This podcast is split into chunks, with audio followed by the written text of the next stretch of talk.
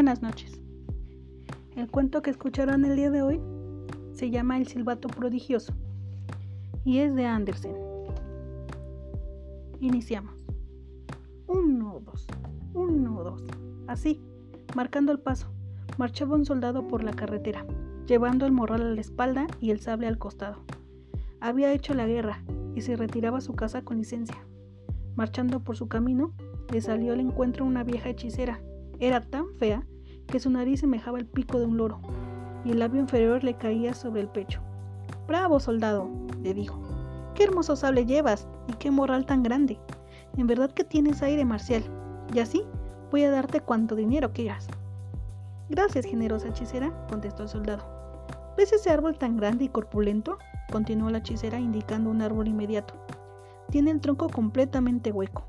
Sube a la copa y verás un agujero grande. Bajas corriéndote por él hasta en el fondo del árbol. Pero espera, voy a ceñirte una cuerda al cuerpo para poder subirte cuando me llames. ¿Y qué he de hacer dentro del árbol? dijo el soldado. Buscar el dinero. En el fondo del árbol verás un gran corredor perfectamente iluminado por más de 100 lámparas.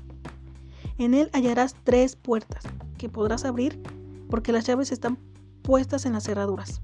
Si penetras en la primera sala, verás en el centro del pavimento una enorme caja con un perro encima, de espantable aspecto. Los ojos de este perro son tamaño como platillos de café. Pero no tengas cuidado, te daré mi mantón de cuadros azules, rojos y amarillos.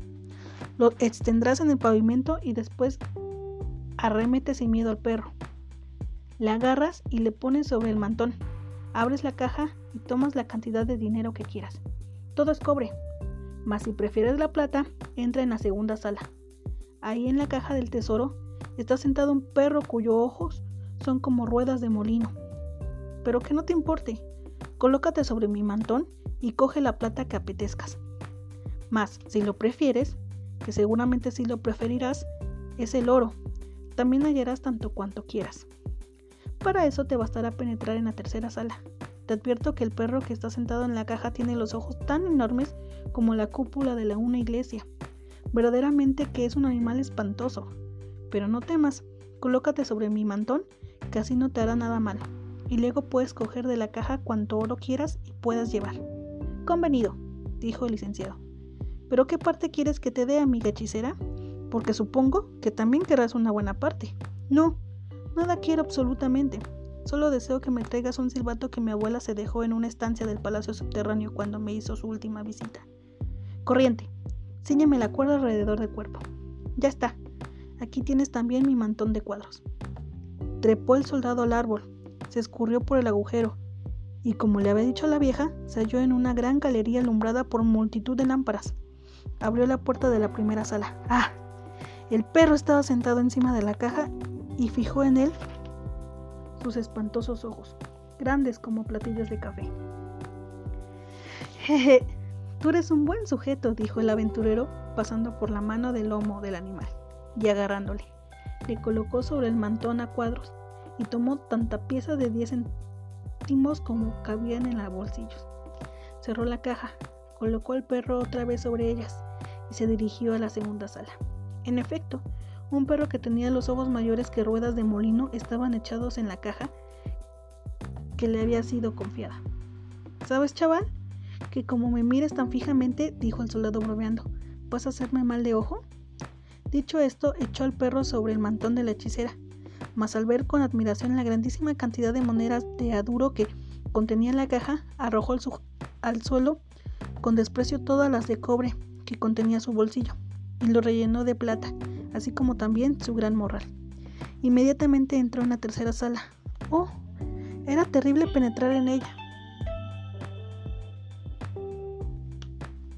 El perro tenía efectivamente unos ojos tan grandes como la cúpula de la iglesia y se movían en sus órbitas como globos de fuego alrededor de un punto negro. Dios le guarde, dijo el licenciado haciendo un saludo de ordenanza, porque en toda su vida había podido imaginarse un perro tan colosal. Le miró un rato con algún respetillo y rascándose la cabeza de repente exclamó, ¿Quién dijo miedo? Abrazó al can, le tendió sobre él el mantón y abrió el tesoro. ¡Poderoso Dios! ¿Cuánto oro había en la caja? Seguramente que con él Había de sobra para comprar la población más grande del mundo, con todas las riquezas que pudiera contener. El soldado se descargó de todas las monedas de plata con que había llenado su morral y sus bolsillos, reemplazándolas con otras tantas de oro. Con tanta codicia se llenó los bolsillos del morral, la gorra y las botas de campaña que con gran dificultad podía andar. ¡Qué felicidad! ¡Ya era rico! Volvió a poder, volvió a poner al perro sobre la caja, cerró la estancia y gritó por el agujero del árbol. Tira de la cuerda con fuerza, hechicera mía. ¿Me traes el silbato? preguntó ella. ¿Qué demonio?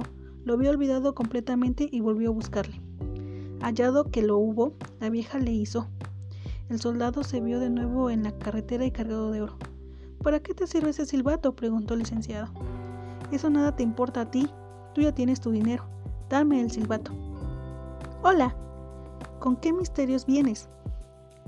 Como no me digas enseguida qué vas a hacer con el pito, no te lo doy y me lo llevo. Pues no lo sabrás, respondió la hechicera. ¿Qué no? Pues toma. El soldado le dio un fuerte empujón y dejando a la hechicera tendida en el camino, ató su dinero en el mantón, se lo cargó a la espalda guardándose el silbato en un bolsillo y se encaminó hacia la ciudad. Era una hermosa población. Se alojó en la mejor fonda, donde ocupó la más lujosa habitación y pidió los manjares que más eran de su gusto. Para eso era tan rico. Muy extraño le pareció al criado que debía dar lustre a las botas del improvisado caballero que, siendo éste al parecer tan rico, usase unas botas tan astrosas y tan ridículas. El soldado aún no había tenido tiempo de comprar botas, pero a la mañana siguiente las compró, de todo lujo, y los más elegantes ricos trajes. y este ya el pobre soldado convertido en gran señor. Se informó que todo lo más notable que había en la ciudad, y le hablaron del rey y de la princesa su hija, que era un portento de belleza. ¿Cómo me las compondría yo para verla? dijo el soldado contoneándose y atusándose el bigote. Eso no es posible, le contestaron. Vive en un soberbio castillo de bronce, de elevadas torres cuido por altas murallas. Nadie más que el rey puede llegar hasta donde ella está, porque han predicho los astrólogos que un día se casará con un simple soldado raso, y el rey su padre trata de este modo de oponerse a tan humillante predicción. Pues yo quisiera verla, y a pesar de todo trataré de conseguirlo. Pero ¿cómo? pensó el soldado. Mientras se le presentaba ocasión oportuna de intentar su propósito, hacía una vida de derroche. Iba a los teatros, ostentaba carruajes lujosísimos, iba a los jardines reales y socorría a manos llenas a los pobres, con lo cual se conquistaba generales simpatías. Se veía rico, daba gusto a todos sus deseos y ostentaba magníficos trajes y tenía amigos que continuamente le decían, es usted el más amable y perfecto caballero del mundo.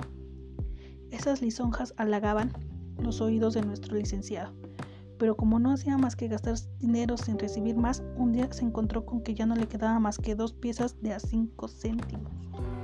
Tuvo que desalojar la lujosa habitación y en su defecto ocupar un cuchitril bajo el tejado. Allí no tuvo más remedio que limpiarse él mismo la ropa, dar de betún a las botas y componerlas con una lesna. Y ya ninguno de sus amigos iba a visitarle. Era tan alta la escalera que había de subir. Una noche muy oscura estaba en su guarilla del pobre, muy contristado, porque no tenía con qué encender la luz. Hallábase muy aburrido y no sabía qué hacer cuando en un bolsillo del pantalón encontró un objeto. Era el silbato. ¿Por qué lo tendría en tanta estima la hechicera? se preguntó.